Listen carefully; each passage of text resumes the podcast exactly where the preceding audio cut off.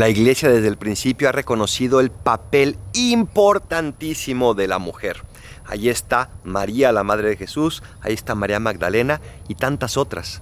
Hoy estamos recordando una mujer que vivió hace muchos, pero muchos años, Santa Teresa de Jesús, y a la cual la iglesia le debe muchísimo, porque fue una mujer de carácter, una mujer fuerte, pero una mujer que aprendió a amar a Dios y que aprendió a enseñarnos también cómo podemos amar a Dios a través de la oración.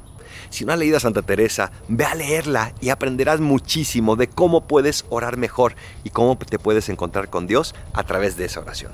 Soy el Paradolfo. Recen por mí, yo rezo por ustedes. Bendiciones.